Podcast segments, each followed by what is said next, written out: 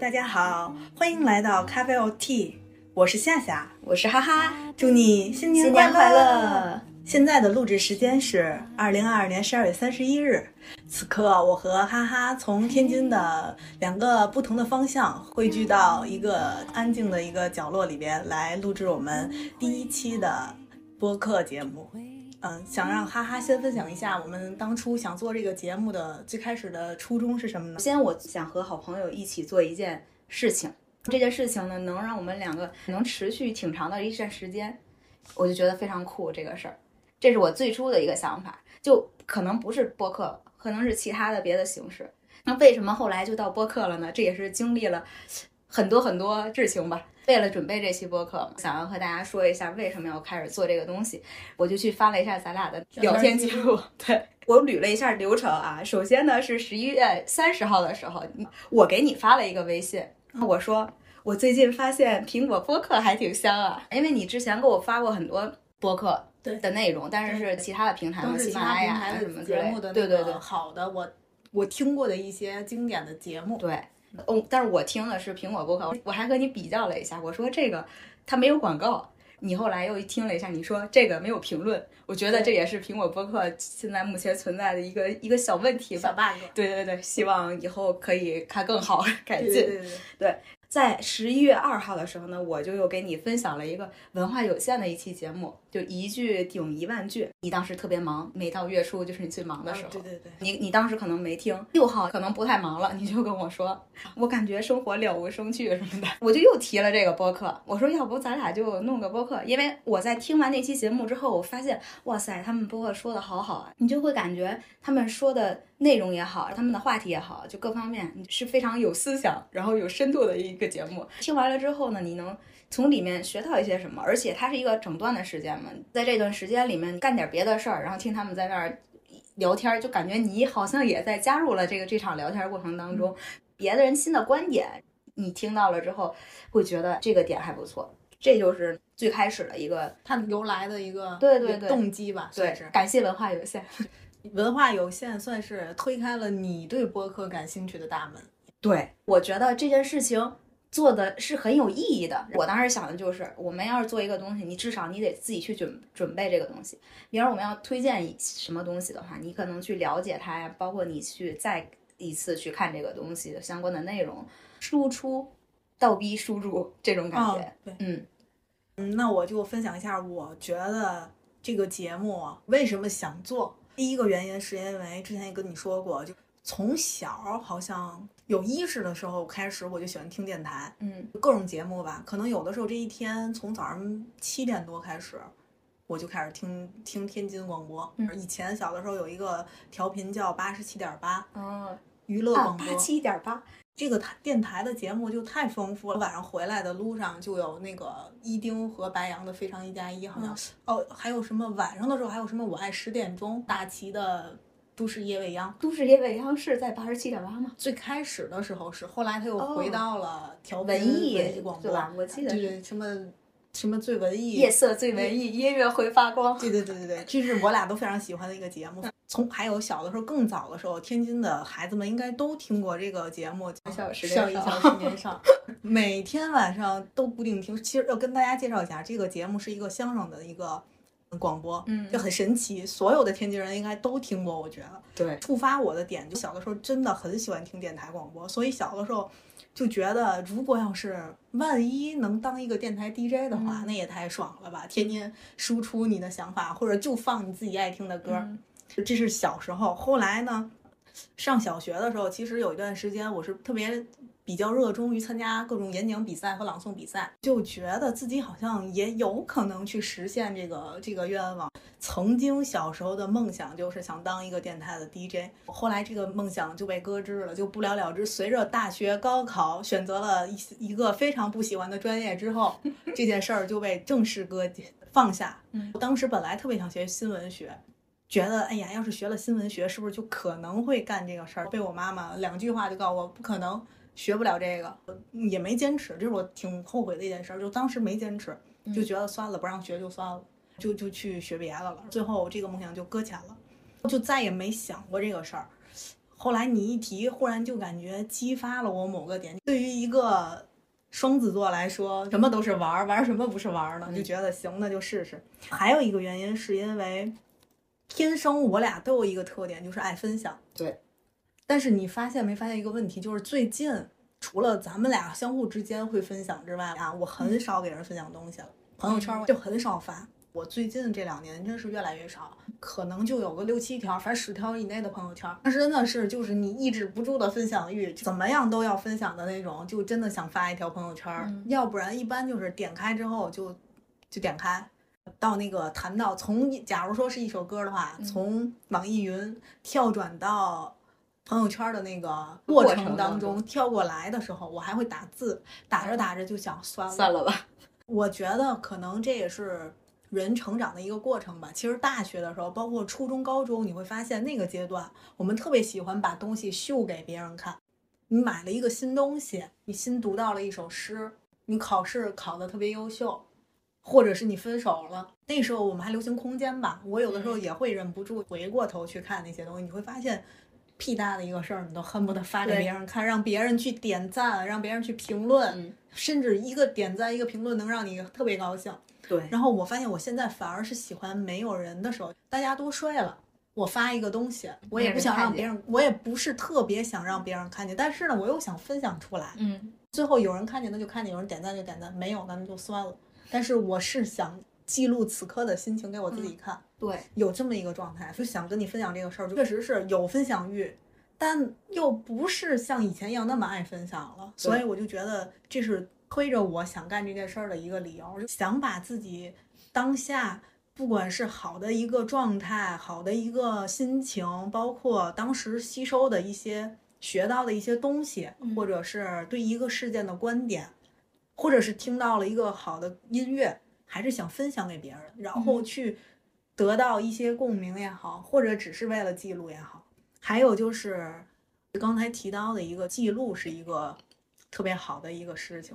就觉得我们做这个事儿，哪怕可能听众非常少，但是记录了我们两个成长的一个过程吧。可能我觉得会帮我们记录我们想法一个阶段和另一个阶段不同。到时候我们回听的话，可能会发现自己有变化。对，就当是给我们俩自己的礼物。嗯，所以这就是我们当时做这个节目的一开始的初衷。当然后来经过时间的推进。构思的不断的丰富，自信心的建立，就有了其他夹杂了一些新的想法。嗯，那我们就讲讲我们对这个节目有什么期待。你先说吧。行，那我就讲讲我的期待。嗯，首先第一个肯定是希望这个节目能被更多的人听到，而且能被人喜欢。我觉得一个播客如果放到网上来说，一定会有一部分人觉得是。能给他带来一些，呃，叫快乐也好，叫一个消遣也好，叫一个时间的陪伴也好，嗯，我就希望我们能做到这个事儿，能给更多的，能被更多的人所喜欢，然后被听到，也算是对我们这种想刷存在感的一个满足吧。这是一个原因，还有一个就是想能找到一些虽然说素未谋面，但是却志同道合的一个朋友。对。如果不是因为网络，或者不是因为播客，可能我们这辈子都不会认识。但是就是有这么一个桥梁，这么一个契机，可能我们就成了灵魂比较相吸的朋友。有可能，我特别希望能通过这节目能认识这样的人。对，也算是丰富一个人生的经历吧。第二个原因就是想分享快乐。我觉得我们天津人自带的就是。快乐的音音符，说话的语气都是快乐。跟爹说说，对对对，快乐生活。但是可能今天因为我们俩比较紧张，也比较生疏，整个的状态有点紧绷，很难输出快乐。但是确实，我们天津人可能真的是自带喜感，希望能跟大家分享快乐，嗯，能播种能量，在某些人某个时刻给他一种陪伴，给他一些力量。我相信，不管是你的偶像也好，一个节目也好。一首歌也好，或者是一个剧也好，有的人就是在他低落的时候，忽然看到了这个，也许是一本书里的一句话，嗯，也许是一个节目的一句话，也许是某个人一个行为，就会给他带来力量。对我希望我们的节目在某个时刻给某个人能够传递一些力量，让他觉得生活还可以，嗯，还挺有意思的。对，这就是我第二个期待。最后一个期待是，嗯，希望我们能有节目上各种形式的一个内容的也好啊，什么的一个尝试，提高我们两个人各种各样的技能。这也是回到我们做节目的初衷吧，当做一个相对让我们两个都能接受的一个被 push 的形式。对，而且通过这种形式，某种程度上自己会有一定的提升。然后不管是见解方面啊，还是一些小的技能，比如说我们从最开始做一个播客，就是要了解它是从录音开始啊，筹划一期节目开始，包括后期的剪辑啊，各种怎么样去分发到一些平台，这些都是我们从零开始学的。所以说，它也是一个成长的过程。对，嗯，就把它当做一个快乐的被 push 的过程。对。这就是我觉得这是我的三个期待。嗯，你你有什么想分享的？我的期待，首先说第一点的话，还是针对我们自己的。第一就是要坚持做下去，做任何事情，你刚开始的激情在的话，你会有很多的力量，你会有无限的精力去投入到这个事情当中。开始的时候都是信心满满、信誓旦旦。对，其实，在后面的细水长流也好，后面的一每每一期的坚持，我觉得是非常。有必要的。第二点呢，我写的是不忘初心，真诚表达，用心交流。我的不忘初心是我自己做每一件事情的时候，你不要忘了你当时想要做这件事情的那种热情，或者你那个时候的那种力量。因为你要想做一件事情的时候，你肯定就会全全身心去投入到这件事情当中，你会想尽一切办法去达到你要做这件事情的一些目目的也好，目标也好。所以你会很有力量，中间遇见了一些挫折，你也会觉得没关系，我只要是达到这个目标就可以了。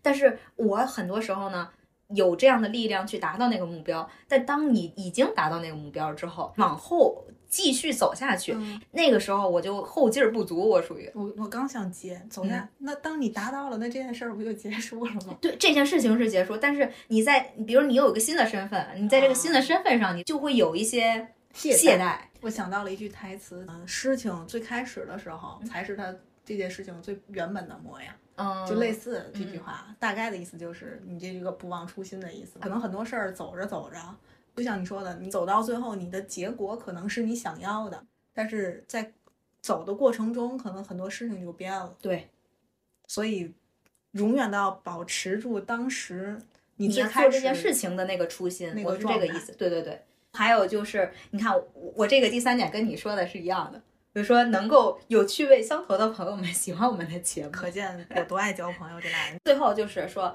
还是希望通过这件事情，能不断的去充实自己。像我们之前提过的是，用输出倒逼输入，做一个真诚的博客，就这样。当时我们定大纲的时候，还定了一个，主要就是对节目有没有一个远大的一个理想。但我看你的内容里可能没设计。我先说，然后你再构思一下，好吗？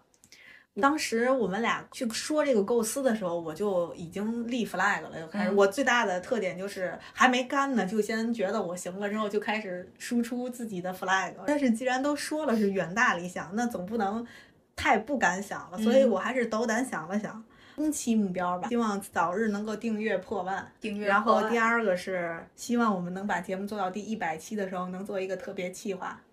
第三个是希望我们有机会能和我们喜欢的播客串台。有一天，当我们足站得足够高，就会有人来找我们说要不要一起录一个节目呀？希望早日有那个时候。这是我对这个节目天马行空、不着边际的想象，但我觉得也许我们真的会实现。这三个目标确实比较远大，嗯，所以我也不不会定一个时间，比如说我二零二三年我就一定要完成。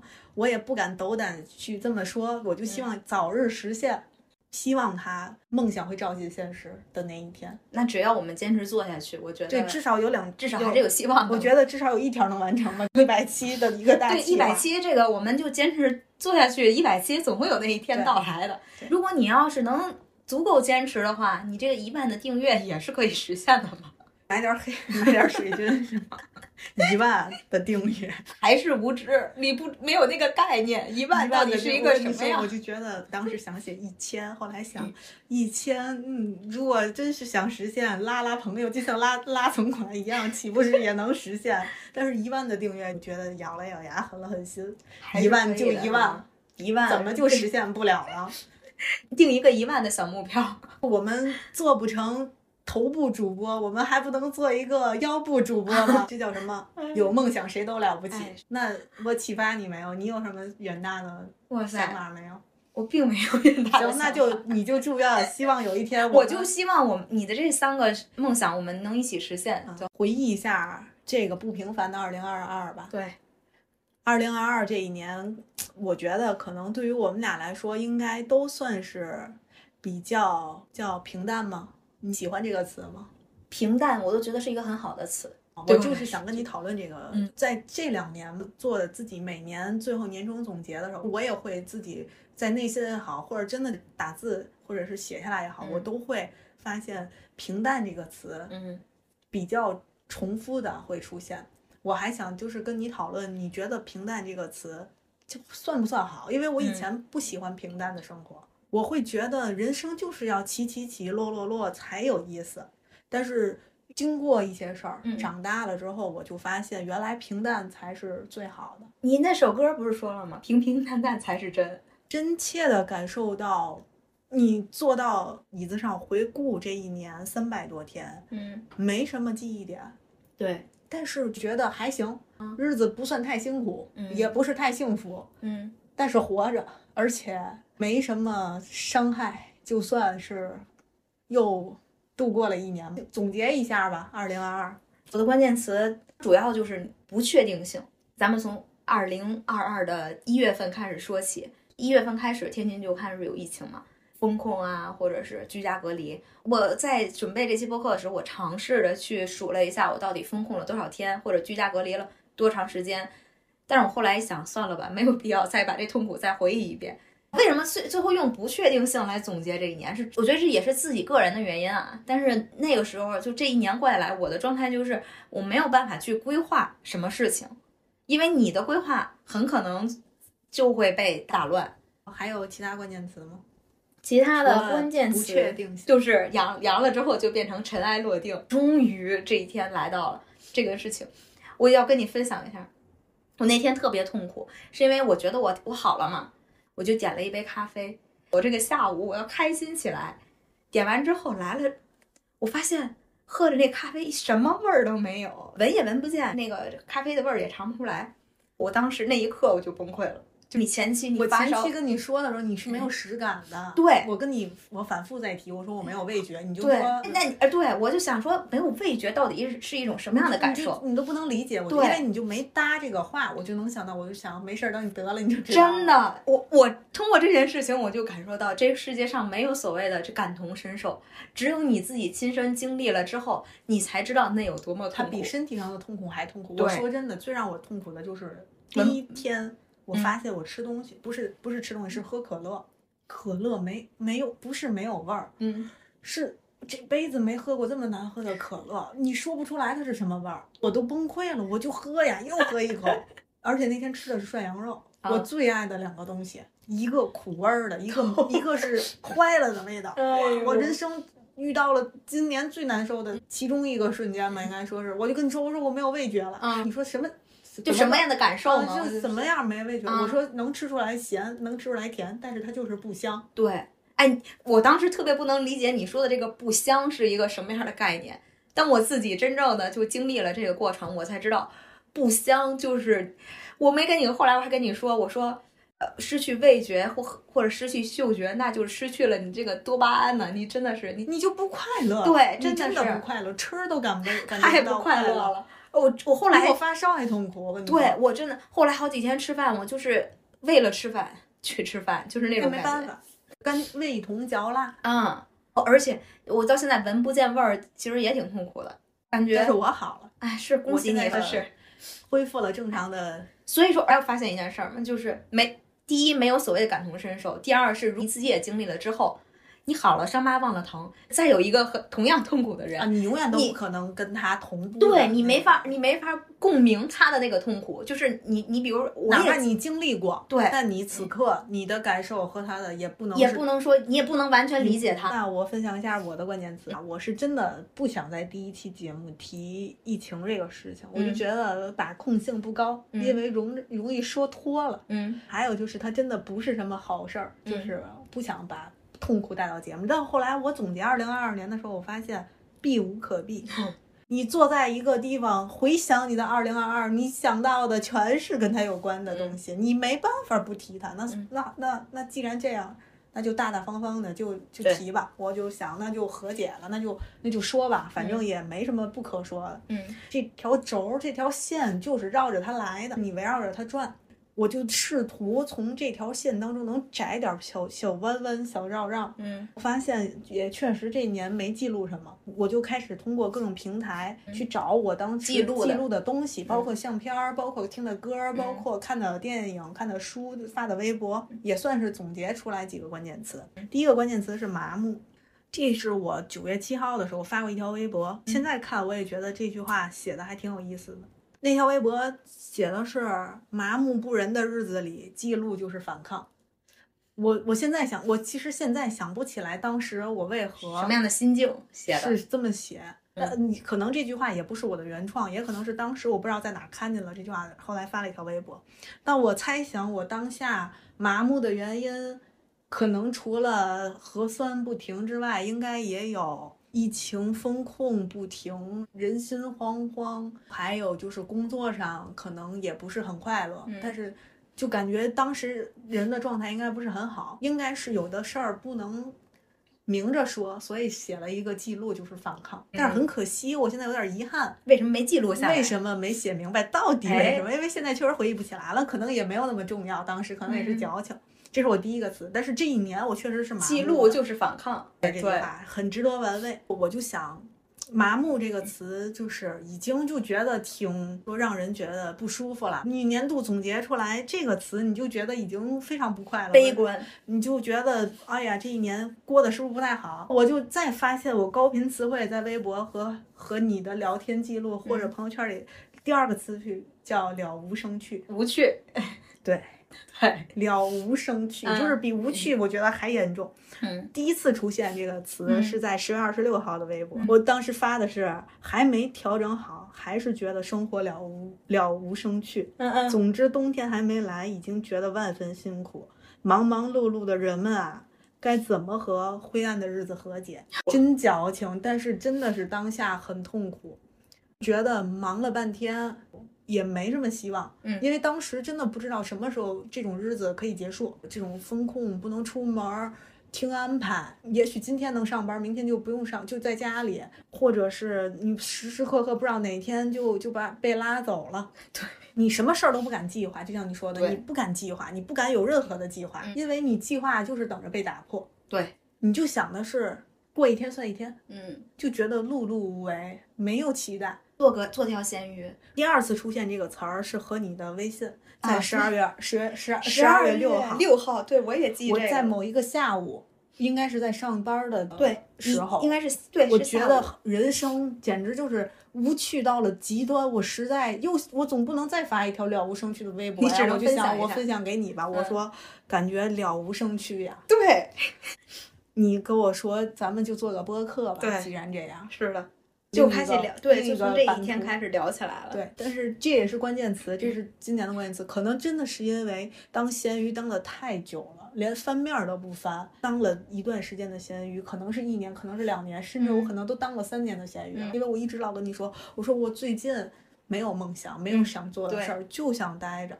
到了一个极致的时候，你就够了，你就不想再这样。所以了无生趣到极端的时候，就开始可能事情就变得有意思了。对，现在忽然也想找找点事情做。嗯，第三个关键词就是不想上班，这是持续很久。对，高频词汇在二零二二年 年初的时候，我经历了一次调岗，做了一个更不喜欢的工作，从不喜欢到更不喜欢，一直都没跟自己内心的抗拒和解，总觉得这活儿这辈子干这个就觉得自己就就没有意义，就干这个了。嗯。这是我吗？追求自由的我，像像我这样的人，就一直没和解。同时，因为换了工作，工作量大大的增加，摸鱼的时间就少了。嗯，我就感觉太不自由了，觉得好烦呀。所以就总是在下午的时候，就会觉得，哎呦，够了无生趣啊！我也跟你之前讨论过，我说我有一段时间，虽然我知道我可能不会辞职，因为你得活着，但是我又想辞职，我就每天都给我自己倒计时。恭喜你，今天又是离辞职更近了一天呢。你不是说你给自己然后写辞职信？对对对，我跟我就是想跟大家分享，让我开启一天快乐的时间是干嘛呢？是早晨坐到工位上，嗯，吃完早点，嗯，在接近九点的时候坐到那儿，深吸一口气，想。我又要付费一篇辞职信了，等我不干了这个工作的时候，我就可以了。今天又是离辞职又近了又近了一天，行，那我就可以开启今天了。有一段长的时间是这样的，所以我高频词汇就是不想上班，就觉得这个工作他配不上我。但是你看，你现在你你这种方式也是一个很好的给大家提供的一种方式。咸鱼走了就会更乐观，对，给自己也一种这叫什么反向洗脑。你每天告诉自己我不想上班，你就给自己倒计时，在这样的心情下，你就开始这一天，就把这一天当做工作的最后一天或最后几天，至少痛苦好像少一些。对，与那种遥无相望相比，你想想都开心。我每天都想想辞职信，老子不干了。所以呢，我那天还跟你说，我说你要是没那个时候有这个想法的时候，你就把你的辞职信打出来。告诉自己，我积攒到多少篇的时候，我就不干了。不可能，饭还是要吃的。我就会有这样一个反向再操作回来。打完这篇辞职信，就告诉我自己，回想一下这些年荒废的日子，再找一份像样的工作已经不可能了。死你也得死在这儿。你这就是命。你就自己 PUA 自己，那个就每天反复博弈，哎，反复横跳。你在就是两个自己中间，哎，对。就是这一会儿是黑色的小人儿，一会儿是白色的小人儿，但无论如何，这样能调节一下痛苦的那个状态，也算是还不错。苦中作乐，就觉得也还行。日子虽苦，但也是熬着呢。谁不是熬着呢？是呢，谁不是过日子呢？是吧？对，活着，所以就还行。挣钱最重要了，行，有钱花，那咱就接着干。嗯，就是这么一个状态。这三个关键词吧，算是。二零二二年我的一个经常出现的高频词汇，在我准备这期节目的时候，嗯，一般年终总结都会出现两个字，每个人都可能多多少少会有，嗯，包括咱们都喜欢的《再见老张》里，他的爸爸也会说：“你还有遗憾吗？”关于遗憾，嗯，今年首先在我们刚才提你的关键词嘛，我就是不确定性，整个就是风控啊，疫情就好像围着整个这个主线去在绕。但是，一年你感受下来，我会发现，其实就是自己没有用心的去过好这一年，是我自己的问题。你看，我们现在说很多时候很很多事儿，是因为外界的原因，因为这些不可控的因素，导致我做什么事情好像不能做，或者是做不了。更多的其实是因为你自己没有，就是当然你这些外部的。条件或者这些问题，你是不可不不可避免的。但我更多觉得是我自己没有用心的去过好这一年，或者你自己心里没有好好的规划这一年，包括去分享这一年的生活呀。因为在总结的时候发现，分享的东西很少，记录的东西也不是很多，或者你努力的让自己去有一种积极向上、正能量的那种力量，但是你自己好像。整个这一年过下来，用你说的平淡也好，或者是我觉得用糟糕都都不为过。如果说我们找一个借口，找一个理由说我们过了平淡的一年，是因为这个疫情的原因，其实也可以用这个理由。在疫情众多的糟糕的记忆当中，如果说疫情带来的一个好处的话，那就是给任何事情都找了一个开脱。这两天在网上看了一句话，是很刺痛你，叫。今年你终于没有任何理由，春节必须回家。类似于这种，你不，因为你不能再拿这件事情去当理由不做某些事情。比如说像我们我们之前说什么旅行计划，要是疫情结束了，我们就去哪哪哪多好呀！你所有的出去玩吧，对你所有的计划都是等疫情结束之后，或者等疫情稳定一下，或者怎么样，那个时候都是都是这样的一个开开端开开对。但是你现在注定实现不了。对，你你现在就没有任何的理由，没有任何的借口。但我想说的是，这一年我为什么要说糟糕？是因为发从自己内心本心来说的话，你是真的没有好好去规划自己的这一年。比如说，你这一年，你可以给自己规划一下你要看多少本书，给自己规划一下你要看什么电影，这些你可控的东西你都没有控好。就这种感觉。你自己是完全可以去掌控，可以去计划，去去计划的呀。但是我并没有，所以这是我为什么给这一年总结下来，我觉得是不是很好？因为你没有掌控，虽然你有很多不可控的因素，但是你并没有作为你自己生活的掌控者这样一个身份存在，所以我我的感觉是不太好的。这也是我在明年我想要自己去调整的一个方向。你外界的环境会对你有影响，但是你还是要做自己，包括你想怎么样去规划你这一年啊，或者很多事情你是有可控的这个余地的。那你这个可控的地方你都没有控制好，你还要去责怪什么呢？你去抱怨什么呢？所以，我这是我的就是你的遗憾。对，好，那我。其实我想了一下午，因为我今天下午刚好三十一号，就往前想嘛，就想今年的遗憾。我发现今年没有什么值得拿出来讲的东西，嗯，没有什么好事儿，嗯，也没有什么坏事儿，竟然可以说我没有遗憾，没有遗憾，那太好了。但是又不是一个好的词汇。当你说没有遗憾的时候，是那种觉得哎呀，此生无憾，或者是那 种。今年不错，没有遗憾，但又不是你，你是那种你用尽全力了之后，你会说我都尽力了，没有遗憾。但就努力的人是没有遗憾的，但是你没有努力，但你有没有遗憾？这就是我最纠结的点。但是我还是说，我确实是没有遗憾。嗯，我虽然没有遗憾，但是。我也算是给我自己做了一个总结吧。我觉得二零二二年是近几年来说最平淡，一开始说的那个词，嗯，最平淡、最没有起伏的一年。嗯，可以说是没有高光时刻，但是也没有至暗时刻。对，可能会感到惋惜，但是更多的却是觉得庆幸，还行，至少是平平淡淡的过来了，觉得还挺庆幸的。在这么不容易的一个年份里边，虽然没有什么太好的事儿，但也没有太坏的事儿。突然间，在今天下午的阳光里，就和自己达成了和解，因为日子还长嘛。嗯，没事儿，今年不够精彩，明年今年不精彩，明年来补，是吧？对，接着总结二零二二，最后咱们来聊一聊记忆点。嗯，整个二零二零二二，你应该还是有一些。让你印象深刻的事情，对，回忆一下，简单的啊，我想了两个事儿，第一个就是我我去看了两次日出，两次日出，一次是在八月二十七号，夏天就去的比较早，太阳出来时间也比较早嘛，那是三点多就出门了，这是我人生第一次看日出，上那是天黑的嘛，星星也很多，早上太阳出来之前它就有光在了嘛，天上的云都是粉色的。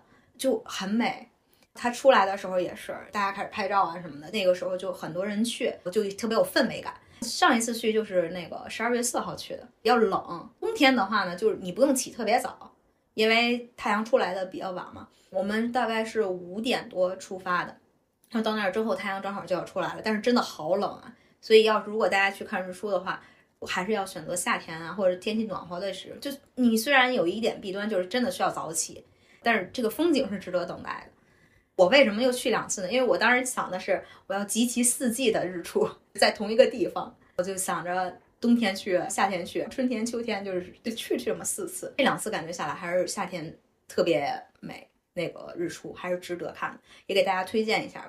天津的在东江青海公园也有很多年轻的小朋友们啊，就非常有活力，他们就选择从市区里面骑车。到那个地方，特别远，真的很远，六十公里吧，应该从城市的一边到另一边。对，但我觉得这就是年轻热血。我真的觉得，如果在你年轻的时候有一群小伙伴，但是自己我觉得大可不必做这件事情，有点危险。对，真的太远。因为而且他们是从晚上就开始就去了，到凌晨嘛，早上就到的到哪儿。但是我我当时因为我印象很深刻，有一个小女孩，她就。当时听他就，因为他们一群小伙伴到那儿之后，那个女孩就说：“这是我这辈子做过最牛的一件事儿，就是我以后可以拿来吹嘘的一件事儿，很开心。”他就觉得看见这样的风景，这一路可能也挺累，也挺那什么的，但觉值得。在年轻的时候去做一些疯狂的事情，特别是有一群人和你一起去做的话，就非常非常的好。就第二件事情，我没想到，我想说的是，我是去的 味全的那一次。我的记忆点为什么要说？因为它首先它很近。失去了味觉，失去了嗅觉。其次就是因为我觉得这种痛苦，你心灵上的痛苦和你身体上的痛苦来说，果然啊，心灵上的痛苦让你会觉得更崩溃。那我分享一下我的，嗯因为实在是没有记忆点，我翻遍了各个平台，我实在回忆不起来。你就让我现在坐在这儿回想我这三百多天，嗯平淡如水，没有水花，嗯我实在不知道怎么办，我就只能是通过各种的平台来自己来找回忆。嗯刚好最近各个平台都在出年度总结，嗯哦我就打开这个年度总结看了一下，发现确实是在那个瞬间或者那个时段，嗯这件这个这个事儿或者这个东西曾经，嗯、叫陪伴了我一段时间，嗯。可能也值得分享，所以我就拿出来。嗯。第一个是年度歌曲，嗯，这一年。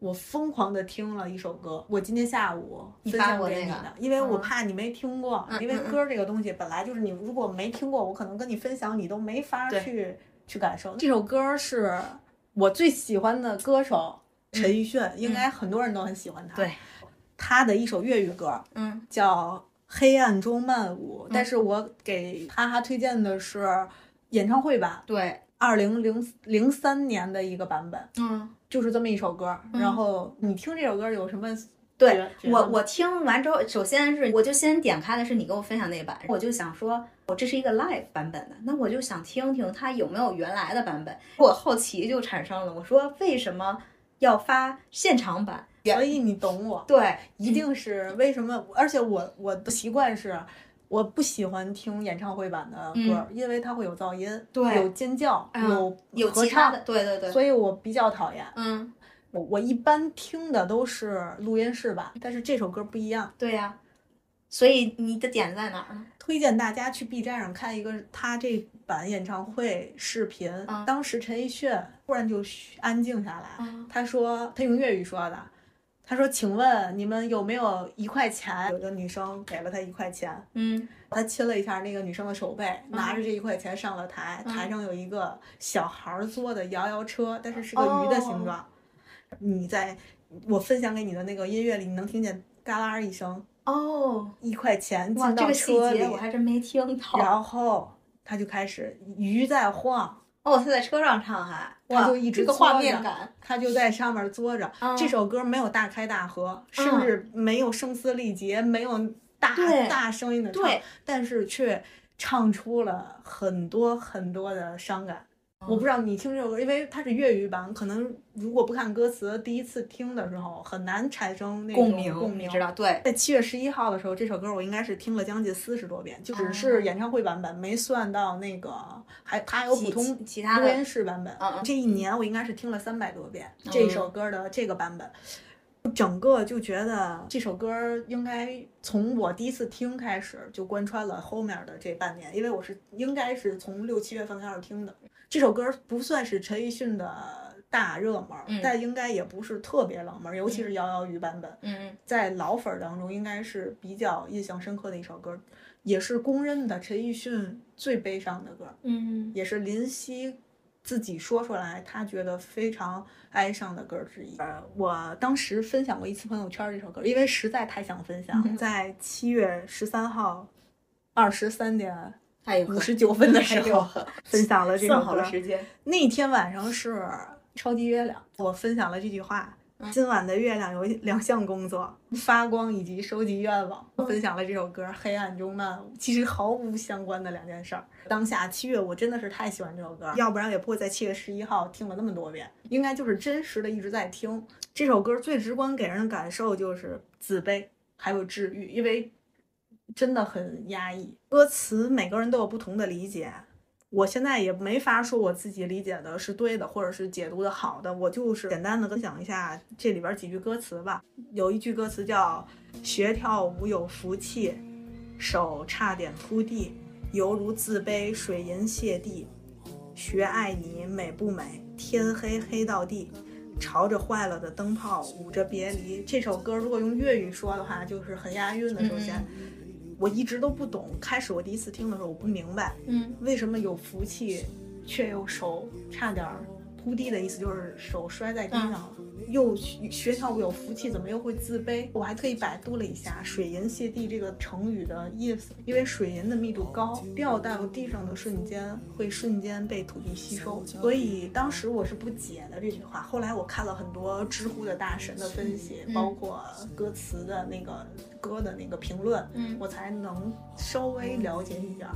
喜欢一个人就可以就就自卑到这样，那个人在闪闪发光，他是一个跳舞特别厉害的人，嗯你为了他学习跳舞，但是你的技能又不好，他已经会旋转跳跃的时候，你才刚刚可能能能绷起脚尖儿，他就走了。他林夕最厉害的点是他把东西在具象，他把这个感情具象到一件事儿里，一件非常小的事儿，哦，你又扩大了无数的那种伤感、伤痛。学爱你本来是一件很美好的事儿，嗯，但是天都黑黑到地，就是一整个天黑黑透了的意思。灯泡已经都坏了，你在 你在坏了的灯泡底下跳舞，舞着别离，就是反正就是是一整个意境就是摆在了眼前。我觉得这首歌读出来都是这个歌词读出来就已经懈怠它了。嗯就大家去听吧。如果你喜欢陈奕迅，而且你喜欢粤语的话，你喜欢港乐，你喜欢林夕，你喜欢陈奕迅，那就去听他。那就去去听它。如果你是陈奕迅歌迷，那你肯定肯定经听过他他，因为真的很好 听。哎我刚才就仿佛我上了一节语文课，这儿有一个古诗，或者这儿有这儿有一篇文章，你就带领大家去分析这篇文章，那个意境就把你你你把这个意境就摆在了眼前。我特别难受的是，我词汇量又达不到他的那个林夕的那个意境意境，嗯但其实我又不能真实的理解他这种反差感。但是这首歌整体的，对它整体的歌词写的太好了，嗯，我无法用语言来形容。但是你就是爱它就对了，也希望大家可以和我们一起去讨论一下这首歌。对，如果你喜欢的话，或者你有好的推荐这类型的歌曲，你都可以推荐。學跳舞有福氣，手差點撲地，猶如自卑水銀瀉地。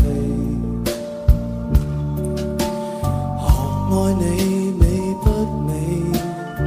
天黑黑到地，朝着壞了的燈泡舞着。然后年度最快乐的瞬间是跟你一样，嗯，因为今年实在是没啥别的东西了，只有大自然给我馈赠。嗯所以你是看日出，我是看晚霞，看日落。啊就有一天下午，八月十九号，八月份的时候是日落最美。我觉得呀，嗯夏天的时候是日落最美的时候，嗯刚好是我坐完地铁下车的那个时间点，走着过天桥，那个瞬间刚好是刚刚要日落的时候，太阳在一点点的下坠。云彩变成了金色，你我一个人戴着耳机、走在一条没什么人的道上，你就觉得这场夕阳就是给我的。哎，至少今天你你就不想回家了，你就想、你就一边走，太阳一点点落，嗯你你你你往左一看，太阳在下落。你再走几步，哎，它又落下来一点儿，你脚步越来越慢，你就不想走了，你就嗯在那儿等着，你就站着一点点儿落下去，嗯，你就觉得真美。所以发现了吗？其实你的眼睛才是能够记录美好的这个最好的工具。下意识我们都会拿起手机去照下来，说这个东西我要保存留住了它。但是你发现你照完之后，它真的不及万分之一都达不到，就那一刻那种美，无法用语言形容，也无法用相机或者是手机的镜头能捕捉下来。对你只能说作为一个记录，把它记录下来。虽然它也已经很美了，但是真的你自己内心看到的，对你自己内心的触动，以及你自己自己的加工，对它就真的是不一样。那天是我觉得今年最好的一次，就嗯觉得身心被治愈，快乐来自于大自然，又还给了大自然。对，我嗯我通过这个日落，然后倒了一下，发现这一年如果说最快乐的一段时间，应该就是夏天的那段时间。嗯就发现八月份的时候，我竟然在微博里还提到过快乐，哦这是一次快乐。还有一次快乐是写八月九号写了一个。微博嗯总结了我这一个夏天，快乐源泉。对你，你也没，你也不能出去。发现回忆起来那段时间，确实在因为经常不用上班，你就来个信儿，疫情了，今天在居今家天居家办公，嗯。然后就有的时候你就没什么事儿，你可能也不想办公了，今天不想营业了，嗯，就开个二十六度的空调，在家里吃吃冰棍儿，盖着棉被吃冰棍儿，吃吃冰棍儿，喝喝冷饮，再蒯个西瓜。买个西瓜。啊，行。啊这就是八月份带给我快乐的东西。我在回忆的瞬间里，包有一个避无可避的疫情当中带给我的最躺平的一段时间，为了不认识人的密接，被紧紧急通知半夜三点接到了一个 未接陌生来电，嗯通知我。收拾行李，一会儿就来拉我走，要去集中隔离。真的是我吗？真的是你？半夜三点的对话多么神奇！我就赶快联系我同事，没有一个给我回复。三点半开始，就群炸了里就炸了 锅了。嗯，哎，三点接完这电话，就三点半群里一热闹，最后我就坐着坐了一晚上。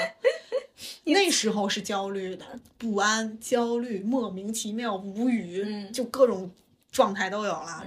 浑浑噩噩又快乐的度过了七天，完全不跟任何人沟通的七天。你想联系别人你就联系，你不想你就不联系，你也不不用应付，没有社交压力。对，完全不用搭理别人，没有工作群，没有父母催你各种回不东西回家 嘚嘚你，嗯，没有社交，度过了又躺平又咸鱼又舒心又焦虑、又快乐又不快乐的嗯一段七天。但是其实你在是不是在刚开始的一段时间有一点点焦虑？但是我我第一，天最难受的是你要接各种流调电话，嗯疯狂接，嗯派出所、居委会。嗯嗯，各家疾控中心，因为单位和我家不是一个地方，所以各种都家，里的疾控中心，嗯。嗯，单位那边的疾控中心，哦，领导，嗯。你就这辈子没接过那么多座机，因为都是座机打的嘛，哦，你就你就浏览一下吧，就全是座机给你打的，各种人关心你，关心你最近去了哪儿，关心你现在有没有在他们想让你待的地方，嗯接没接触过别人，就从来没被这么关心过。我就说，我觉得我像个明星一样。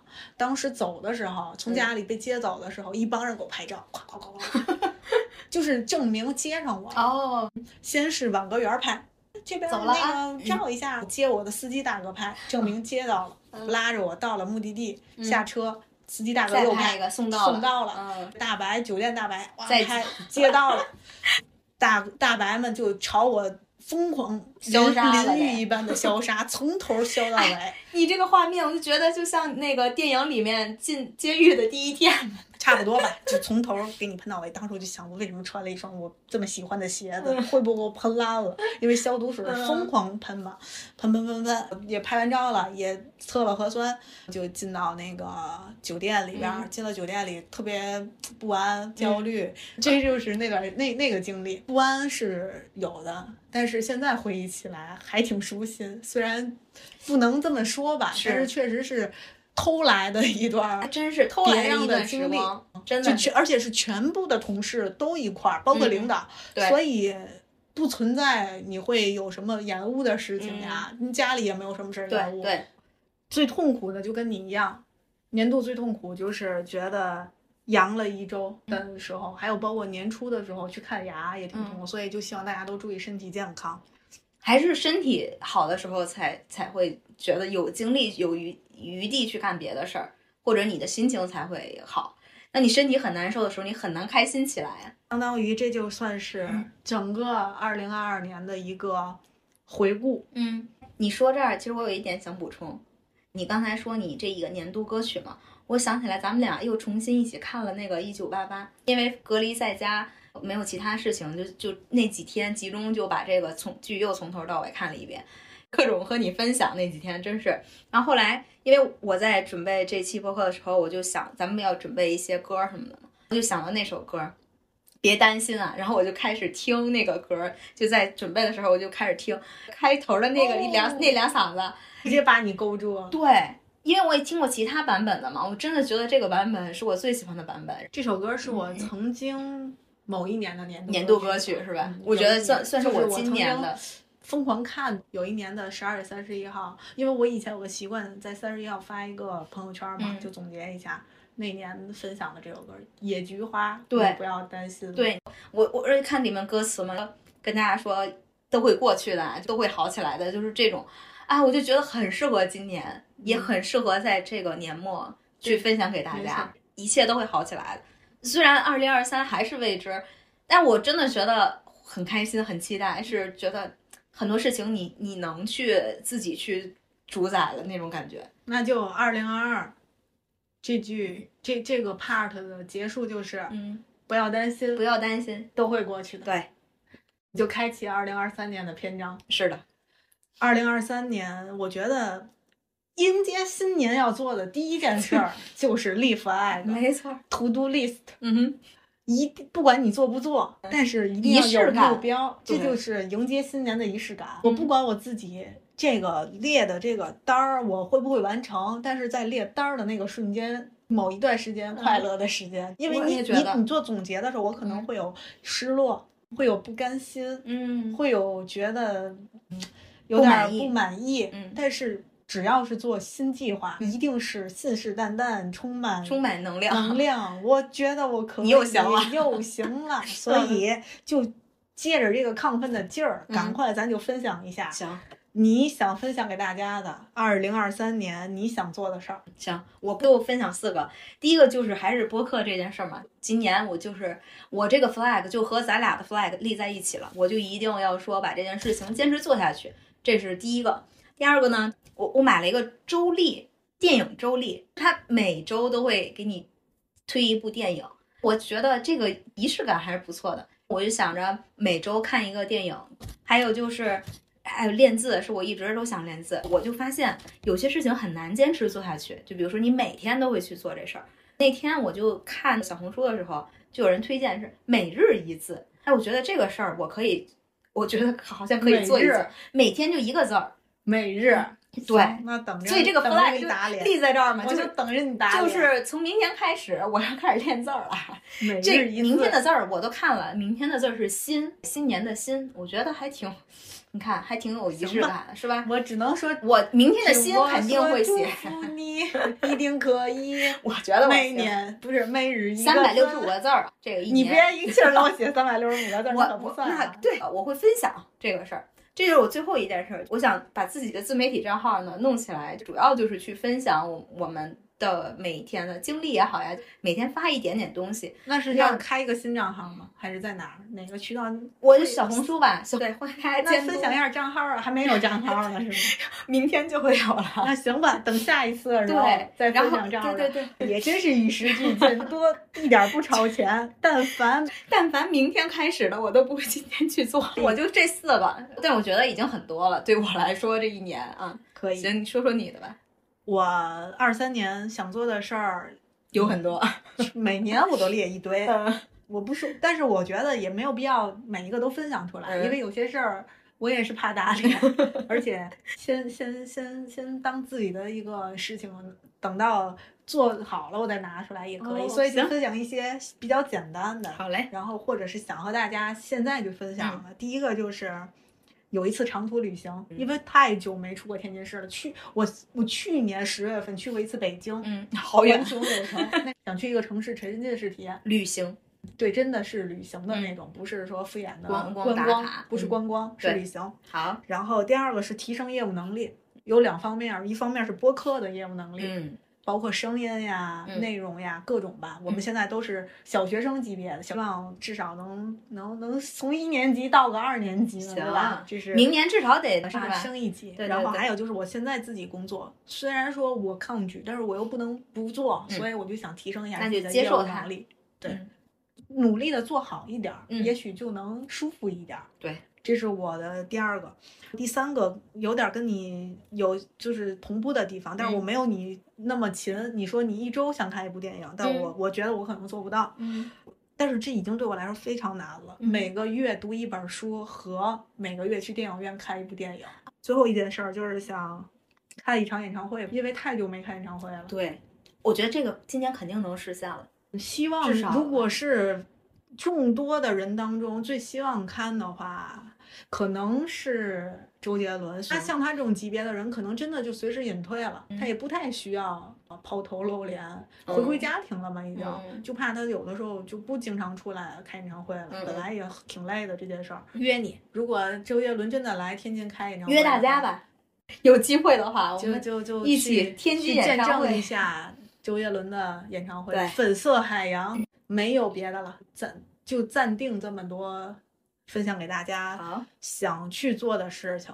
希望呃我们一起来见证，就还是三十一号吧，我们来再做一个年终复盘，看看我们两个人的这个 成果验收，到时候希望各位老师 欢迎大家批评指导 以及表扬，以及可能啪啪打脸的这个以瞬间。如果没完成，到时候我们再相互惩罚。对，OK，等到二三年的十二月三十一号，对。我们来一起见证打脸瞬间，相或者是高光时刻。，OK，行，最后一点时间，嗯。咱们来做这个节目，嗯我们约定好的每期都有的一个模块儿，叫做好物物分享。简单一点儿，分享一个有可能是我们最近喜欢用的一个东西，或者是常听的一个歌儿，或者是就是想跟你分享一句话。每期我们都会固定的有人来分享。第一期我们两个就都想跟你分跟你们分享一个东西，对，因为我们节目的名字叫咖啡 or tea，所以呢，这次想和大家分享咖啡机，就是 Nespresso 的。我就觉得在冬天的时候，你一个胶囊早上，然后再又来点奶，感觉是你的每天早晨开启你新的一天的一个能量能量饮料的感觉。所以这个是我给大家推荐的。还有的话，我的奶呢，推荐就燕麦奶，是那个就星巴克那种燕麦奶。还有就是我们天津的海河奶，就有不同口味的嘛。你比较爱喝那个是椰子的，子对吧？还有之前你给我推荐的那个樱花，樱花白桃味是吧？那个也不错。对这个，还有的话，茶我发现了一个茶非常好喝的方式，就是那个东方树叶，你去跟再怼一些粉，就比如说蓝莓粉呀这种，再配上奶，你摇一摇，非常好喝的一个奶茶。所以就这两个推荐给大家。那我给大家推荐一个植物，嗯最近圣诞、新年，包括马上来的春节，都是节日气氛。有一个植物特别适合这种节日是气氛，叫冬青。我不知道你冬青知不知道？冬青北美冬青，哦，你可以一会儿去百度。其实刚才咱们路过那个花店来的时候，嗯那个花店里是就有，嗯但是我没告诉你，就想的是。给我一个惊喜。想的是看看你到底知道不知道。嗯小果实红果子没有嗯树叶儿，就是一个一枝树枝上面都是小红果子，特别漂亮，小很饱满小果子。然后主要我给大家介绍一下，它有一个嗯别的名字叫发财果，太适合春节了，哦我觉得妈妈也会喜欢。哦，它是一个特别有生命力的一个植物，就不和百花争春，不和果实争夏，独自屹立在呵，冬天。它有自己的花语，就叫顽强的生命力。哦，我觉得很适合觉得花语今年很强，很行。其实也就，其实它的话语是生命，有人给它赋予的就是顽强的生命生命力我觉得很适合今年，每一个人对都是一颗冬青。对，它的花期是四十五天，所以就特别好养，可以一直。它会开花是吗？它是果实，不是开花，但果实会掉落嘛，哦会干，可能它就没有那么漂亮但它一个多月吧，嗯没问题，在水里嗯，一周换一次水就行，所以哦我觉得还挺好的。而且我怎么会想到这个东西呢？是因嗯为最近我在看一个电视剧，叫《我可能遇到救星》，里面那个女主叶诗兰，她是一个院长助理，嗯她就负责给院长每每一段时间换花，一段时间换花。刚好前几天看那里几个院长养了冬青。不是院长养的，是他送给院长的哦一、一几枝冬青。哦，我当时一看，这个花这不是冬青吗？这个花很漂亮，嗯我知道呀，嗯我很喜欢呀。那嗯到时候就分享给大家呗。嗯，电视剧里收获了一个灵感，嗯，所以就拿过来和大家分享。好，这就是今天分享的好物。最后我们结束今天的节目，感谢聆听咖啡 OT，祝你忙碌的日子里不要忘记多喝热水。拜拜，下期再见。